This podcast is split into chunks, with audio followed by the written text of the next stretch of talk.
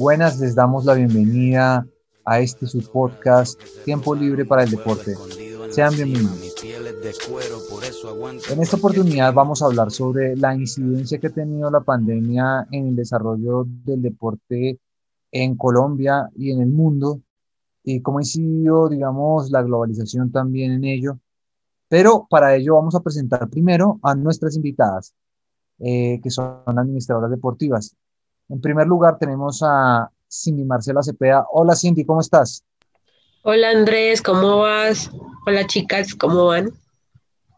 Eh, también es un gusto saludar a Andrea Pineda Barrantes. Hola Andrea, ¿cómo estás? Hola Andrés, ¿cómo estás? Bien, por fortuna. También nos encantaría saludar a Luz Jimena Castillo. Hola Luz Jimena, ¿cómo estás? Hola Andrés, cordial saludo para ti y para todas las personas que nos escuchan. Sin duda, eh, la pandemia nos ha alterado todas las rutinas que teníamos pensadas para el año pasado y para este. Ha sido un antes y un después. Antes de la pandemia, después de la pandemia, ha incidido en el desarrollo deportivo. Y quisiera comenzar por ustedes cómo incide, digamos, la pandemia a, grosso modo, grosso modo, en el desarrollo del deporte en, eh, nuestro, en este momento de la historia universal y de Colombia. Eh, Jimena, cuéntanos. Pues hemos visto cómo varios encuentros deportivos han cambiado sustancialmente pues su rutina. Vemos cómo dejamos de tener eventos masivos de campeonatos y que hubo muchos torneos que se tuvieron que aplazar. En este momento, por ejemplo, somos testigos de finales de campeonatos y de torneos en cuanto a fútbol que no tienen público en los estadios y pues eso era algo que no se veía antes. Em, vemos también, por ejemplo, hace unos meses eh, la Fórmula 1 estaba haciendo campeonatos em, virtuales y estaban corriendo también sin público. Y pues todos los protocolos que tienen que realizar para poder realizar estas actividades, em, entre comillas, en el marco de la nueva normalidad. Sin embargo, pues creo que hay algo que resaltar y es la resiliencia del deporte, que se niega a, desaparecer, se niega a dejar de que, de que se lleve a cabo torneos o campeonatos o, el evento que se presente. Sin embargo, sí hay algunos que, pues que como en el caso del fútbol o de otros campeonatos, o como por ejemplo el caso de los olímpicos, que pues se van a tener que, que modificar un poco a lo que normalmente estamos acostumbrados, ¿no? Eh, una inauguración con un estadio a reventar, con todas las delegaciones de todos los países, eh, ese tipo de cosas, por ejemplo, creo que para este, estos juegos no, no los vamos a ver y si los vamos a ver creo que van a ser muy diferentes a lo que estamos acostumbrados. Entonces sí creo que en la medida en que eh, el COVID ha cambiado nuestra rutina del día a día y nuestra forma de vida como la conocemos, pues esto también innegablemente afecta a diferentes esferas pues, de desarrollo que tenemos nosotros como no es el deporte. Sí me parece importante el hecho de que así se cambien em, las cotidianidades, es el hecho de que no dejemos de practicar lo que solíamos hacer. Si salíamos a montar bicicleta, seguir montando en bicicleta, pero pues obviamente con los cuidados que hay que tener. Si eh, hacíamos running también igual. En natación igual, ya sabemos pues que hay protocolos diferentes cuando hay eh, zonas húmedas, eh, seguir los protocolos, pero no dejar de, de practicar la actividad que, que veníamos practicando o haciendo, ¿no? De acuerdo. Cindy, ¿en qué medida consideras que la pandemia ha frenado el desarrollo del deporte desde tu punto de vista? Yo creo que todo, ¿no? Yo creo que el, el deporte de una u otra manera, eh, siendo tanto espectáculo como, como el, el cotidiano, el normal eh, desarrollo de todos eh, los deportes todo el tiempo, incluso nuestras prácticas, se vieron migradas a otros escenarios, ¿no? Entonces uno encontraba que las personas que mm, hacían eh, normalmente rutas se vieron obligadas eh, por, el, por el aislamiento a hacer y a comprar todos estos programas tecnológicos para hacer rodillos y lograr hacer competencia de manera virtual y lograr hacer todos estos, estos procesos tecnológicos desde la casa para no abandonar el deporte, porque de una u otra manera el deporte logra de eh, estabilizar emocionalmente, intelectualmente y físicamente a las personas, ¿no? El dejarlo de lado implica eh, como tal unos efectos sobre la salud, más allá de la física, la mental, la emocional, muy fuerte. Entonces, creo que todos arrancamos como un, una, migración a la virtualidad alrededor de, para, no, para no terminar esos, esos procesos deportivos eh, que llevábamos y que de una u otra manera eh, también nos llevaron a descubrir que el deporte eh, puede hacerse y migrarse de manera virtual, ¿no? a mí me impactó mucho todo, el, todo el andamiaje que hicieron los ciclistas eh, para poder hacer ruta en, en, en, su proceso, ¿no? Dentro, del, dentro de eh, la pandemia como tal, hacer, hacer ruta eh, desde los rodillos y desde pues, la, la, la comodidad de sus casas, ¿no? es, es importante eso, me pareció pues muy bonito y, como tal eh, es una nueva mirada del deporte y es una nueva mirada desde la competencia y yo me imagino que de una u otra manera eh, los escenarios y la, el deporte competitivo y el deporte mm, eh, como tal como lo conocemos tendrá que hacer una combinación entre estas nuevas maneras digitales que hemos descubierto y lo que ya veníamos haciendo, ¿no? antes eh, de la manera convencional del deporte, ¿no? Interesante tu aproximación inicial a este cambio en la historia que hemos tenido y que hemos vivido. André, Andrea, cuéntanos un poco cuál es tu consideración respecto del cambio que ha generado la pandemia en el deporte. ¿Qué juicio tienes al respecto? Pues retomando el tema que hablaba Cindy, eh, digamos que las personas también pudieron evidenciar y apreciar un poco más el deporte de, práctica libre, de práctica al medio, me de práctica al medio ambiente, perdón, al aire libre, porque eh, pues digamos que, em, como lo decía ella misma, eh, las personas que hacían deporte al aire libre y al tener que estar encerradas, digamos que se hizo un incremento en cómo compras de relojes, aplicaciones, como lo nombraba Cindy, implementos deportivos, en el cual se incrementó el tiempo y las, la cantidad de personas que realizaban la actividad física desde su casa. ¿Esto qué quiere decir? Que eh, digamos que en los periodos más o menos desde octubre a enero del 2021, octubre 2020, enero 2021, digamos que había una, una participación eh, de X población eh, utilizando una aplicación para correr, por ejemplo, o para hacer alguna actividad física en su casa. Pero eh, a raíz, en comparativo con el año, con este año, o sea, en el mismo tiempo, octubre 2021 a enero 2022, em, se evidenció que la gente, pues digamos, es más activa físicamente desde que pudieron em, salir a las calles. Digamos que la gente se eh, se inició más en el deporte en su casa y pues la población eh, de práctica deportiva incrementó en sus casas.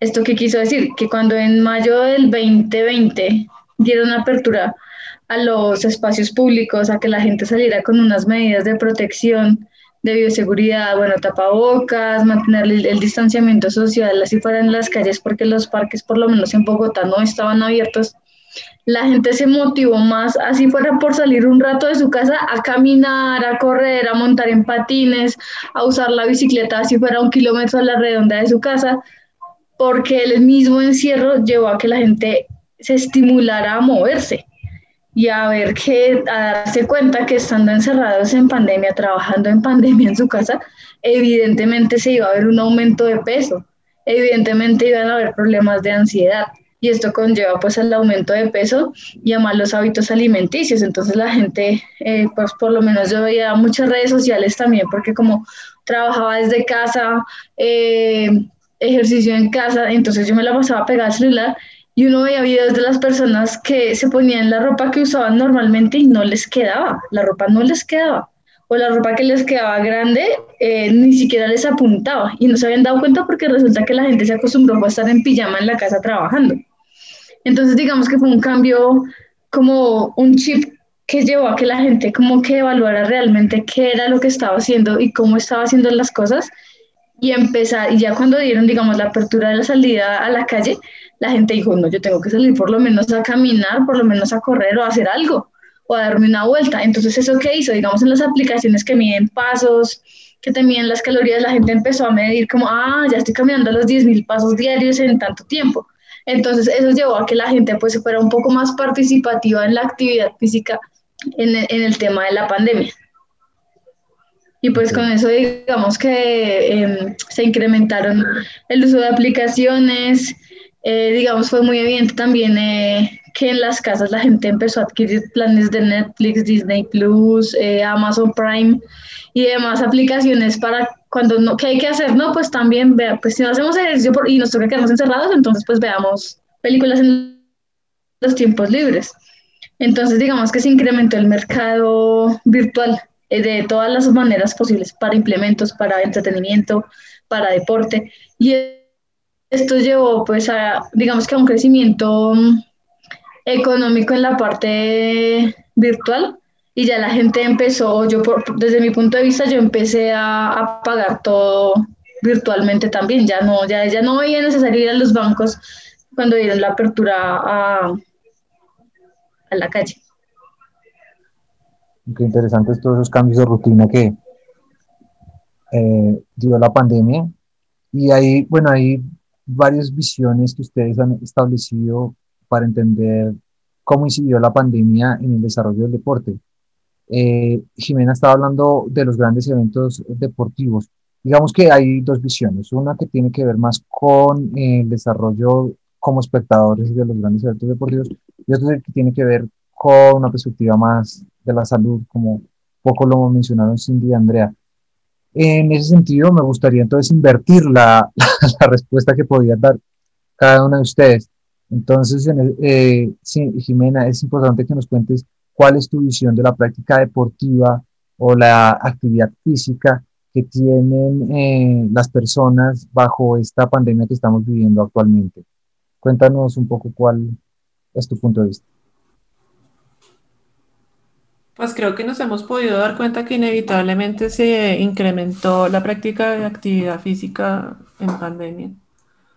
Em, también si, si bien es cierto que muchos trabajamos desde casa, hay muchas personas que no, no pueden hacer su actividad laboral desde su casa y muchas de ellas no tienen vehículo. Em, eso pues los obliga a qué? Pues a usar el transporte público. Y el miedo al contagio también los llevó a utilizar más la bicicleta. Entonces, el incremento que ha tenido la bicicleta para que la gente se mueva en época de pandemia ha sido, pero lejos, lejos, lejos, lejos. Y creo que eso es, eh, pues, an ánimo a sonar mal, pero creo que es muy positivo que la gente pueda contemplar el hecho de que, ok, eh, disminuyo mi riesgo de contagio si utilizo la bicicleta. Eh, hace un tiempo tuve la oportunidad de ir, por ejemplo, por, el sector de la 80, eh, el barrio Minuto y todo ese sector. Y era increíble ver la cantidad de personas que se movilizan en bicicleta a toda hora. Y ese sector no era muy, muy transitado antes, o sea, eh, sí habían personas que se movilizaban en bicicleta, pero no al nivel que se están moviendo ahora. Y también em, creo que eso, el, hecho, una cosa lleva a la otra, ¿no? El hecho de que, de que de que las personas ahora hayan incrementado el uso de la bicicleta, entonces visibilizan también la necesidad que hay de poder ampliar la red de ciclorrutas en la capital y no solo en Bogotá, sino la conexión que hay también con los municipios, porque hay muchas personas que trabajan en Bogotá, pero que viven fuera de Bogotá. Y esos municipios, por ejemplo, lo que es Chía, Zipaquirá, Cajicá, Cota, Suacha, eh, La Calera, son municipios que, claro, al quedar cercanos a Bogotá, la gente se mueve en bicicleta, pero a veces esa infraestructura no es suficiente. Y creo que eso es algo que se está visibilizando ahorita, la falta de infraestructura y de seguridad y de mantenimiento vial y de señalización. Creo que eso, eso, eso es algo positivo.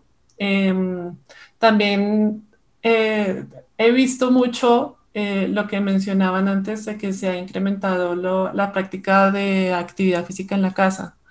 Entonces, eso también lleva a que los entrenadores eh, físicos tuvieran que modificar su actividad laboral o su propuesta de laboral para llevar ese tipo de entrenamientos que hacen así, antes hacían, por ejemplo, en los centros de acondicionamiento físico o gimnasios, que los hacían presenciales, hacerlos en un ambiente virtual.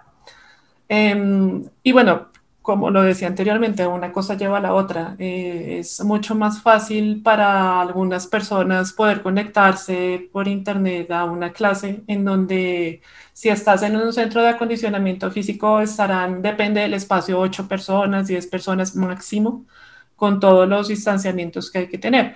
Mientras que en una actividad virtual puedes tener 40, 45 personas conectadas eh, y pues ya depende de cómo tú desarrolles eh, la actividad, pues haces un acompañamiento ya sea grupal o un acompañamiento uno a uno. Em, y bueno, así en, en, diferentes, en diferentes actividades, lo mencionó Cindy antes, eh, también aquí donde yo vivo, es un lugar de, mucho ciclismo, entonces se incrementó también la compra de, de, rodillos, la compra de instrumentos que pudieran dejar que uno pudiera tener su bici y todas las mediciones posibles. Em, y aun cuando se realiza la actividad en casa, la gente sigue comprando pues toda la, la indumentaria, eh, por así decirlo, del deporte. Entonces, compraban el casco, compraban la badana, compraban, sí, igual, igual, como si estuvieran entrenando afuera. En la mañana, eh, sí he notado es el hecho de, que más en mujeres que en hombres he visto eh, realizar actividad física. Y eso también me, me trae... Es, es, algo curioso, es algo curioso. No sé si tiene que ver por el hecho de, de que las mujeres, sí, del peso, o porque de pronto son más activas, o porque de pronto eh, más disciplinadas, o les gusta más eh, realizar actividad física. No sé, tendríamos que hacer como un, un sondeo, digámoslo así, para saber. Pero sí he visto eh, que se incrementó más en mujeres la práctica de actividad física y en personas mayores también. Creo que tiene ¿Eso está comprobado con estudios? ¿O es una impresión que tienes? O sea, ¿eso está comprobado con estudios o es una impresión? Pues yo he venido saliendo este tiempo y por lo menos a, a, la zona en donde yo salgo a correr y a montar bicicleta, sí he notado el aumento de personas que realizan actividad física, pero sobre todo mujeres y personas mayores. Yo también salgo eh, todos los días a correr y, y, veo más hombres corriendo, digamos que mujeres corriendo, aunque actividades físicas, no sé si se reúnen un grupo grande de personas a hacer gimnasia, la, hay muchas más mujeres. En eso tienes razón. Pero corriendo, sí veo más hombres corriendo. Bueno, no sé qué, qué opinan ustedes, Andrea, que estabas eh, afirmando.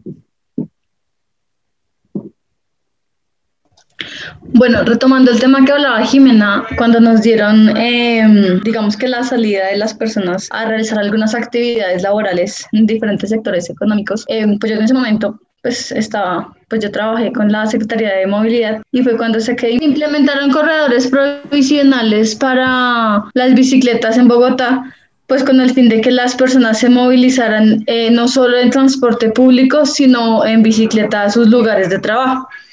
Entonces se implementaron por la calle 80, por la calle 72, por la avenida 13, eh, por la 68, y se empezaron a implementar como ciclovías temporales, es la palabra, eh, para, pues para la movilización de las personas, donde ponían maletines, eh, utilizando, digamos, en el caso de la 72, el, el, carril que va al costado izquierdo, pero pues medio carril para bicicletas, en sentido occidente-oriente y en sentido occidente-oriente hacia, hacia, hacia el otro lado, en la otra calzada digamos que estos bicicorredores, esos ciclovías temporales, lo que eh, facilitaron fue la movilidad de las personas en Bogotá. Entonces, em, digamos que personalmente sí se veían claramente muchísimas más bicicletas. Posiblemente no nos habíamos fijado antes, pero en Bogotá el incremento de biciusuarios ha incrementado, qué pena la redundancia, ha incrementado bastante, solo que a veces no lo notamos porque no nos damos cuenta porque algunas infraestructuras no están sobre la vía. Están es por ciclorrutas que quedan metidas o paralelas o atrás, pero esta cantidad ya venía desplazándose y movilizándose en Bogotá, que fue un poco más visible porque se realizaron eh, temporales sobre carreras y sobre vías y avenidas em, principales y les dio como más visibilidad a los ciclistas pero realmente los ciclistas han venido en incremento anualmente. Otro efecto que se pudo analizar fue que, mm, eh, o bueno, yo analicé, por ejemplo, yo fui a buscar repuestos para mi bicicleta y no había. En el 7 de agosto no había, en la 13 no había, a los lugares que me decían no encontraba. Eh, busqué rodillos por X cantidad de partes y casi no encuentro. Me tocó comprar unos super hechizos porque no encontraba ni siquiera en Decathlon, en almacenes no había, literalmente no había abastecimiento de mercancía para hacer ejercicio, como dice Cindy, los rodillos tampoco estaban. Entonces, digamos que todo esto fue un cambio económico y social para este sector, por ejemplo. Lo que hablaba Jimena de los profesores dictando clase vía Meet, vía Google, Google Meet, vía em, Zoom y demás, digamos que cambió la metodología de la, de la enseñanza, como se, se vio que se cambió la metodología de enseñanza en los colegios. Pero el tema era como, bueno, aparte de que, digamos, no se, no se analizaba un poco la situación social de los estudiantes, donde hay estudiantes que a duras penas pues tienen, digamos, o las familias tienen ingresos para comer y no para internet, entonces digamos que ahí me salgo un poco de pronto del tema, pero la educación se vio, se, se evidenció que la, no estaban preparados para entrar en, en, o sea, nadie estaba preparado para una pandemia y menos el sector de educación en Bogotá porque la accesibilidad a Internet en los, en los hogares de Colombia y para los estudiantes era, era contado, o sea, no todo el mundo tenía acceso. Y si entonces el papá, por ejemplo, yo lo viví en el programa con el que trabajo. Entonces los papás se iban en, el día a trabajar y hasta que volvían cargaban dos mil o cinco mil o tres mil pesos de internet en el celular y hasta donde alcanzara a hacer la tarea o lo que tuviera que hacer el hijo o los hijos. Ahora si eran más hijos, la educación, cómo se estaba calificando, cómo se estaba evaluando realmente y para empezar a evaluar también al gobierno con las condiciones, pues tanto de educación como de deporte y, la, y el incentivo al deporte como tal. Entonces era, si, si, los estudiantes tenían que estar en clase, también, digamos, hacer actividad física con programas como el Colegio Bici, como si empieza tenían que esperar a que el papá estuviera o ir a la casa de alguien que los cuidara y que ese alguien se conectara para que estuviera con los niños.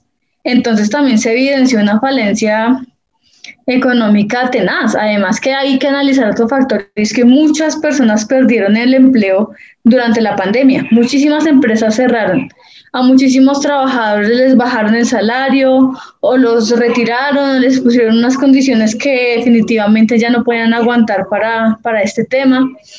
Entonces digamos que la situación también fue, fue social, además de alimentaria, porque pues la gente no tenía acceso para comprar nada, aparte que no, no podían trabajar, no podían ir a comprar mercados. Entonces, pues también es un tema que se tiene que analizar dentro, pues de pronto me salgo un poco, pero pues también eso afecta a la práctica deportiva.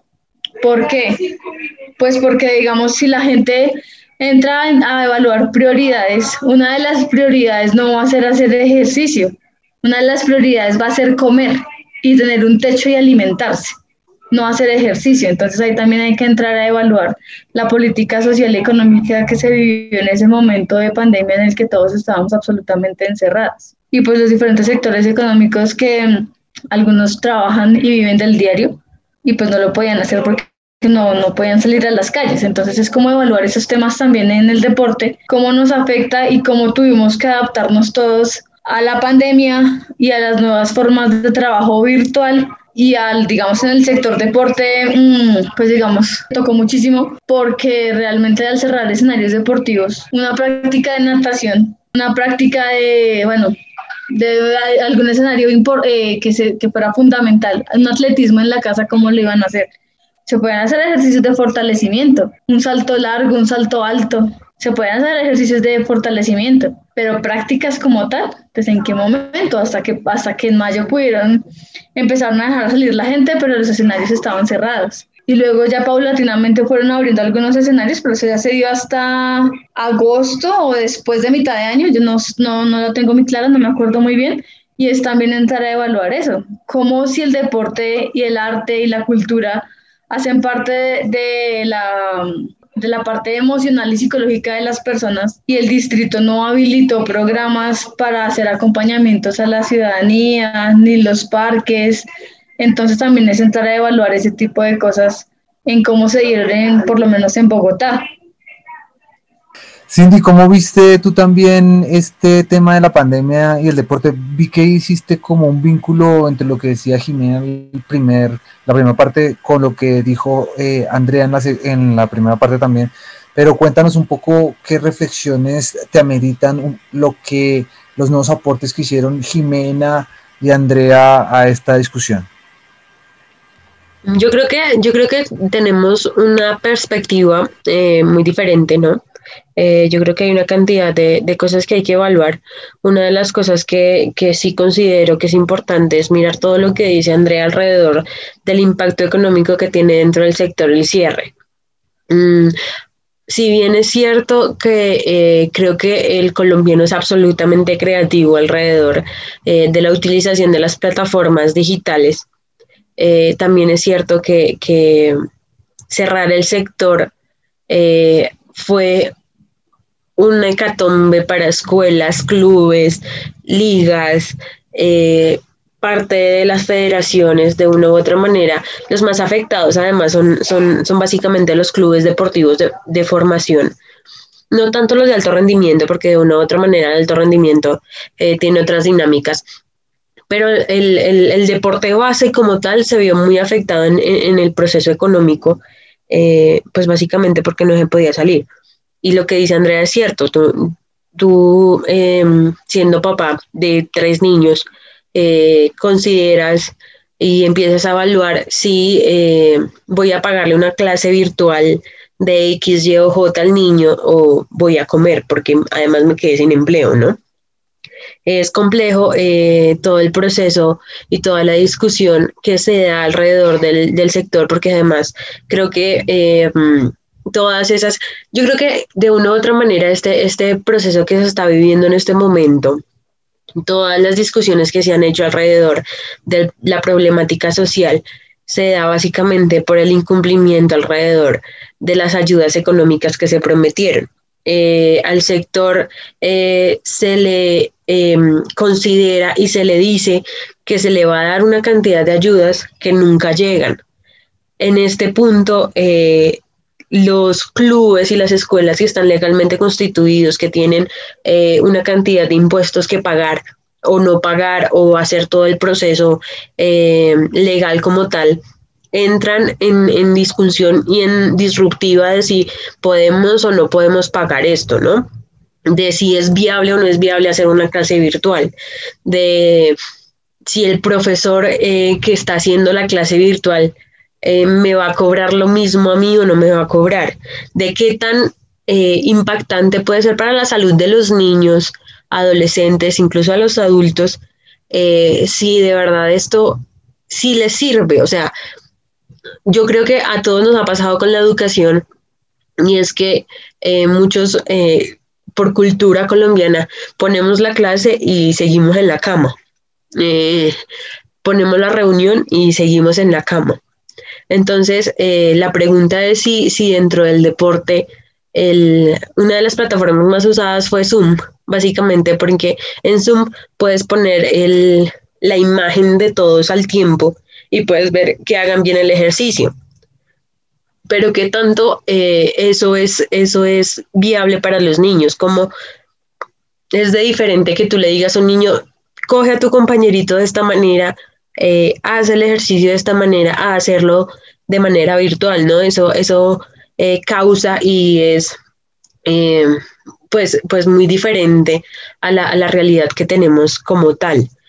Eh, lo que dice Andrea es cierto, el, sector se sintió muy afectado. Creo que eh, los profesionales en este momento eh, creo que fueron los que más se reinventaron y los que más entraron en, dinámicas de, reinvención, que además romantizaron la reinvención y romantizaron el, el, el rebusque, ¿no? Eh, de cómo, de cómo en realidad eh, yo escuchaba hace, hace poco un artista que decía que pues las dinámicas de, de, pandemia no lo habían afectado básicamente porque él vivía en el rebusque todo el tiempo. Entonces que, que cerraran el teatro, pues él, a él le afectaba porque iba a demorarse mucho más en su rebusque, pero que su rebusque era así y es tal cual. El, el sector deportivo eh, tiene dinámicas de rebusque todo el tiempo y tiene dinámicas muy complejas alrededor de, su economía como tal. O sea, el, el, sector deportivo no estaba organizado antes y ahora pues entró en, entró en una cantidad de, de cimbroneos que, que, que pues es, eh, digamos que es el, el, general para todos, ¿no? Bien, de acuerdo, estoy con ustedes dos, con Andrea y con Cindy. Realmente quebraron 509 mil eh, pequeñas y medianas empresas en Colombia y además el, el, gobierno manda a cerrar todo, pero no ayuda a toda la gente que se va a quebrar. O sea, el gobierno manda a 509 mil eh, empresas a quebrarse y dice por una ortodoxia, digamos, de la, el manejo macroeconómico del país, que no, que no, que el gobierno no puede gastar plata, que, o sea, no, no darse cuenta en qué mundo está, en qué mundo vive, cuáles fueron las condiciones de desarrollo que impuso a la población. Es, es una actitud cínica y por eso está hoy en día el paro nacional. La gente se paró porque quebró a millones, bueno, millones no, pero sí miles de empresas de las cuales hay muchos empleados y bueno, si hay millones de personas, bueno, y se puede ver también el incremento de la pobreza en el país y de la miseria en el país. Entonces, claro, eso afectó al, al sector deporte que tampoco se vio subvencionado, que es un, que es un, digamos, un factor tan importante de desarrollo, es una industria tan enorme que no puede ser descuidada de esa manera tan, digamos, eh, infame, no, pues infame sí, o sea, como de forma descuidada no se puede manejar un sector como el deporte, la recreación y la actividad física. Y yo creo que en ese sentido la pandemia influyó muchísimo en desarrollo y obviamente también en la industria, un poco como comentaba al comienzo Jimena, sin duda eh, se perdieron, estaba viendo que se supone que 4 millones de dólares se perdieron, digamos, en, grandes eventos deportivos como los Juegos Olímpicos de Tokio eh, y seguramente ahora que se aplazó de 2020 a 2021 han generado una gran cantidad de pérdidas, más las pérdidas que se generarán por la no asistencia a los eventos deportivos, seguramente bastante incidente. Eso mismo también generó el aplazamiento de la Eurocopa, generó el, el, aplazamiento de la Copa América, que ahora se va a terminar realizando en Brasil, cuando se suponía que tenía que ser realizada en Argentina y Colombia, que la desplazaron de 2021, de 2020 a 2021 y que eso significó también una reacción política de la población diciendo, oiga, se va a gastar toda la plata en estos grandes eventos deportivos cuando el país está absolutamente sumido en el caos, precisamente por su avaricia para sostener a gente que le metió toda su vida y su trabajo y su mente al desarrollo de sus, negocios y usted mandó a cerrar todo. Es, es un manejo autoritario y por eso la gente está en las calles. Y yo creo que eso también podría ser importante para ser tenido en cuenta ahora que tenemos que ver que realmente la pandemia incidió no solamente en la quebrada de, de lo micro y de lo mediano, sino también de lo grande. No sé tú, eh, Jimena, ¿cómo, ¿cómo verías todo este efecto que de alguna manera hemos tratado de construir y entender en este programa? Jimena, por favor. Pues bueno, tú acabas de añadir a lo que veníamos hablando, pues el tema del, del paro nacional, ¿no? Llevamos un mes y dos días, si no estoy mal, de, de paro nacional y no se ve la voluntad del gobierno por realmente encontrar soluciones que, que pues que, que nos lleven como a una salida que nos convenga a todos, ¿no? Lo que ustedes dijeron es completamente cierto. Creo que, creo que el hecho de que haya este paro le ha servido a mucha gente como para quitarse ese velo de los ojos y darse cuenta de que las cosas no están bien. Que puede que hayan personas que sí están con un privilegio desde, pues, su posición, eh, desde su vivienda, desde su, su, día a día.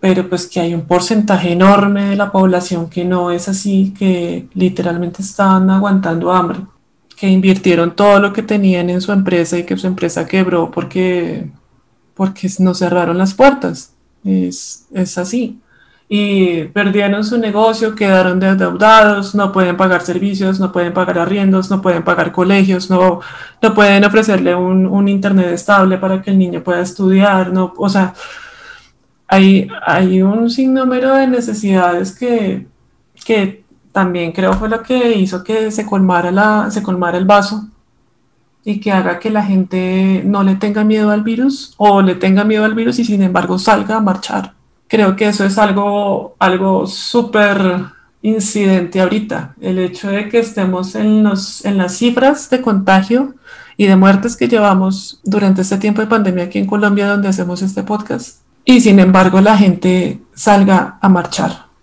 y hayan eh, los desmanes que hay ahora. Creo que este es un punto de quiebre para nosotros como sociedad y para nosotros como nación.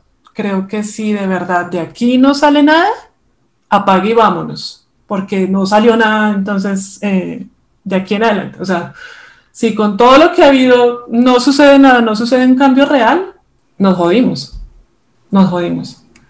Ya vimos pues que hay algunas, algunos, algunos logros, eh, el retiro de la reforma tributaria que fue lo que encendió la mecha, el, florero de Llorente eh, para esta situación, la renuncia del ministro Carrasquilla. Em, el retiro de la reforma a la salud también. Esperemos que ahora mm, la renta básica o bueno, lo que desean darle a las ayudas a la renta básica aquí en Bogotá por lo menos se pueda dar. Y bueno, la reactivación económica que propone la alcaldesa, ¿no? Esperar pues que no, porque es la reactivación total desde el 8 de junio, con estas condiciones de contagio en las que estamos, que aun cuando, claro, tienen que tener todos los protocolos, eh, pues no nos podemos, no, no, podemos negar que la situación está muy compleja. Tenemos prácticamente colapsadas las UCIs, no hay insumos médicos, tenemos el tema de los bloqueos, continuamos en paro. Y eso esperando que para el 8 de junio ya el gobierno haya encontrado una solución con las personas que conforman el comité del paro, ¿no? Y pues si a eso le sumamos que el sector deporte todavía sigue como en ascuas, pues, ¿qué, qué más esperamos nosotros? Lo que sí creo es que mm, desde el sector deporte sí se tiene que ser mucho más contundente eh, en el pronunciamiento, en la falta de ayudas, en el hecho de que tuvimos los escenarios deportivos cerrados, el hecho de que ahorita hay eventos deportivos pero no hay público, que es lo que se supone que también genera reactivación, porque el turismo genera reactivación en un país y en una nación y en una región. Y pues si no tenemos público, pues qué reactivación hay. Creo que sí nos ha hecho falta alzar esa voz de protesta, alzar esa voz de alarma, porque todo el mundo se está beneficiando de la actividad física, para los temas de ansiedad y los temas de salud que se mencionaron al inicio del podcast, pero nadie está visibilizando la situación en la que se encuentran los entrenadores, los profesores, los administradores, todas las personas que pertenecen al sector deporte, eh, recreación, cultura y aprovechamiento de tiempo libre. Creo que eso es algo que, que no se ha visibilizado y creo que hace falta una mayor visibilización de la situación actual. Viendo esa perspectiva que ustedes eh, han escuchado y que ustedes han ayudado a construir, eh, ¿cómo ven eh, a futuro el desarrollo del deporte una vez pase la pandemia o una vez se abra todo el, el comercio, digamos, o se abra si la vida pública, como se supone que sucederá después del 8 de junio? Cuéntenos ustedes cómo, cómo se plantea el deporte después de este, de este cimbronazo que generó la pandemia eh, Andrea, cuéntanos. Pues no sé, yo creo que eh, según los pronósticos o lo que dicen, em, no estamos ni siquiera a la mitad de vacunados en Colombia, de personas vacunadas. Hasta ahora empezaron a vacunar el sector de educadores, eh, personas mayores de 50 años, pero los jóvenes no estamos vacunados. Y los jóvenes creo, hasta donde tengo entendido, somos una gran mayoría en Bogotá, Colombia. Entonces, pues quienes realmente podrían salir sin restricciones y con carne de vacuna son las personas mayores de 50 años y los docentes que hayan aplicado a, las vacunas como tal, pues que ya son, varían las edades. Pero realmente para el gozo de un espectáculo deportivo, pues digamos, en los estadios o diferentes eventos deportivos y demás, eh, la mayoría de público asistente a veces es joven, la población joven, por lo menos de los 35, 40 años hacia abajo, la juventud, que es de los 30 en adelante. De ahí para abajo no hay, gente, hay personas vacunadas. Entonces, em, pues no sé cómo se va a dar la reactivación económica o la reactivación de los eventos deportivos, porque pues están diciendo que un primero va a ser a media capacidad, segundo se van a seguir manejando protocolos de bioseguridad, eh, tercero, mm, hay que analizar también la situación socioeconómica, que es el tema del paro nacional. Eh, no es solamente la reforma a la salud, no es solamente la reforma a reforma a la salud, me recuerdan cuál era la otra reforma que pena. Reforma pensional, reforma tributaria. Reforma pensional, o sea, es que es el tema no es netamente de las reformas, el tema es más estructural, porque es que vienen pasando cosas en los diferentes paros, eh, reforma la educación, que han querido privatizarla, han querido coger los recursos también para otras cosas, para favorecer a unos sectores, y eso que no hemos hablado del deporte. Entonces, digamos que el tema es más estructural, em, el tema de empleabilidad, de oportunidades laborales. Entonces, digamos que más allá de eventos deportivos, no sé cómo se vaya a realizar este tipo de eventos, teniendo en cuenta que la gente está sin trabajo, que los jóvenes están, están sin trabajo y sin oportunidades laborales, que estudian, en nuestro caso, estudian pero no se pueden desempeñar en lo que estudian, sino en cosas similares. Hay muchos administradores deportivos que no están desempeñando su labor, sino en lo que toca, porque hay que sobrevivir. Entonces, digamos que muchas de esas cosas son las que se están evidenciando en esta crisis socioeconómica que cómo se vayan a dar los eventos, deportivos y la reapertura, no sé, porque la gente realmente está priorizando su, su futuro y está luchando y peleando y exigiendo derechos para poder desarrollarse como ser humano, para poder desarrollarse, digamos, si estudio que pueda desarrollar y encontrar un trabajo óptimo e ideal, porque las condiciones laborales tampoco están siendo las mejores trabajo de prestación de servicios, pero trabaje toda la, cada vez que lo necesitemos y no cuenta con prestaciones sociales. Entonces también hay que entrar a analizar todos estos temas y ahora en el deporte pues me imagino que está igual. La mayoría del, del, del deporte es trabajo por prestación de servicios y las condiciones, puede que este año sí, puede que el otro año no. Entonces la, las personas generan inestabilidad económica y pues a ellos se acarrean diferentes cosas. Y frente a los eventos deportivos, pues como son eventos que son de un momento, o digamos grandes eventos como la Copa América que se va a hacer ahora en Brasil, o bueno, digamos ahorita los Juegos Olímpicos Tokio 2021, igual también digamos que aquí van a ser transmitidos por televisión, pero realmente eventos deportivos como no sé si vayan a hacer este año media maratón, no sé si la gente vaya a participar por las condiciones, primero económicas, segundas de salubridad, eh, tercera si va a ser por aforos o si lo van a hacer como, o sea, hay que pensar lo que hablaba Cindy también, la capacidad de invención de los colombianos y de mm, imaginación y de propuestas para realizar diferentes eventos deportivos, pues pueden variar de muchas maneras. El tema es si la gente va a participar teniendo necesidades eh, primordiales como eh, alimentación, vivienda y educación. Entonces, pues no sé cómo se vaya a priorizar esto en los eventos deportivos realmente. Cindy, cuéntanos un poco la perspectiva que ves en el futuro para el deporte, teniendo en cuenta lo inmediato, pero también el futuro de este rubro, de este capital social, de este capital, de este espacio social. Cuéntanos, por favor, Cindy. Yo creo que aquí hay varias perspectivas, ¿no? Eh, hay una fundamental, que son los grandes eventos deportivos. Eh, el hecho de que hoy la Conmebol esté buscando sede para su Copa América porque básicamente las condiciones sanitarias y económicas de la región no da eh, la posibilidad de hacer una Copa América y pues la Conmebol ya se gastó la platica. La Comebol ya invirtió lo que tenía que invertir. Entonces, eh, hoy está buscando desesperadamente una sede para, para su Copa América que es muy diferente el, caso de, los Juegos Olímpicos, ¿no? Que hoy Tokio eh, tiene la capacidad económica de recibir unos, unos Juegos Olímpicos, tiene la capacidad de, proyectar unos, unos Juegos Olímpicos. Em, hoy tenemos, eh, y esta semana hemos vivido una Copa eh, Mundo de BMX en Bogotá, mm, sin público. Eh, y con el impacto eh, complejísimo alrededor de, de, todo lo que significa tener una Copa de BMX aquí. Eh, sin embargo, sí creo que los grandes eventos deportivos tendrán que esperar mucho tiempo porque la reactivación económica se tiene que dar en todos los sectores antes y tiene que pensar en el sector deporte, recreación y actividad física, sobre todo en la base. Eh, porque hoy eh, los entrenadores, los administradores deportivos, los eh, em, profesores de educación física, todo aquel que hace parte de la base del deporte, la recreación y la actividad física no le está pasando nada bien.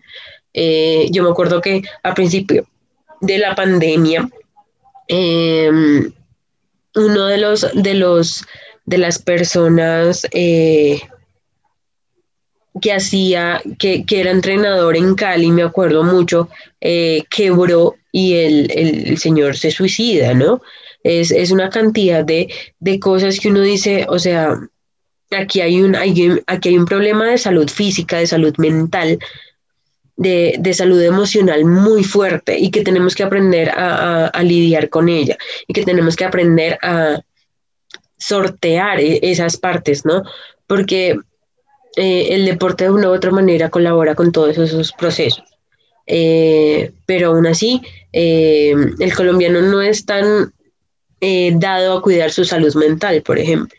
No es tan dado a, considerar que su salud mental debe ser primordial, de, ser emocionalmente estable, de considerar que, que su salud emocional también tiene que ser primordial alrededor de. Entonces, sí creo que el, deporte, eh, como tal, el deporte de espectáculo tiene que esperar un tiempo.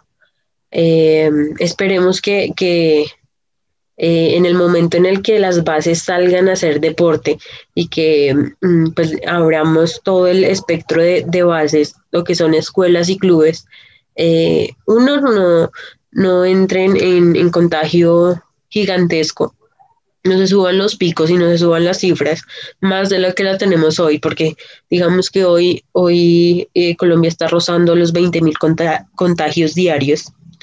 Em, y es, es, supremamente complejo porque la vacunación está muy demorada y pues se supone que este año deberíamos lograr la inmunidad de rebaño cuando pues eh, varios de los expertos han dicho que definitivamente no se va a lograr que tenemos que acelerar el ritmo de vacunación para lograrla. Entonces, sí creo que el, eh, la cuestión sanitaria y, todo el, proceso económico va a tener eh, pues un proceso muy fuerte, va, a ser, va a ser muy complejo y va a jugar mucho eh, la invención y el rebusque colombiano dentro del sector. Ok, me parece interesante lo que eh, han dicho ustedes tres eh, para este programa, sin duda hay que tener en cuenta que el, sistema económico bajo el cual eh, estamos regidos y por eso somos rebuscadores, ¿no? Pues la desregulación laboral de Milton Friedman supone para que haya una riqueza permanente, que la gente todo el tiempo esté buscando la manera en que se puede enriquecer, dando, dando por supuesto que dejando de lado las formas de realización humanas que son tan amplias, complejas y diversas. Entonces ha sido un gusto escuchar eh, cómo ustedes han desarrollado la temática del deporte, la recreación y la actividad física durante la pandemia. Eh, muchas gracias Jimena, eh, muchas gracias Cindy, muchas gracias Andrea. En la conducción quien les habla, Andrés Hernández, este es su programa Tiempo Extra, un espacio para el deporte.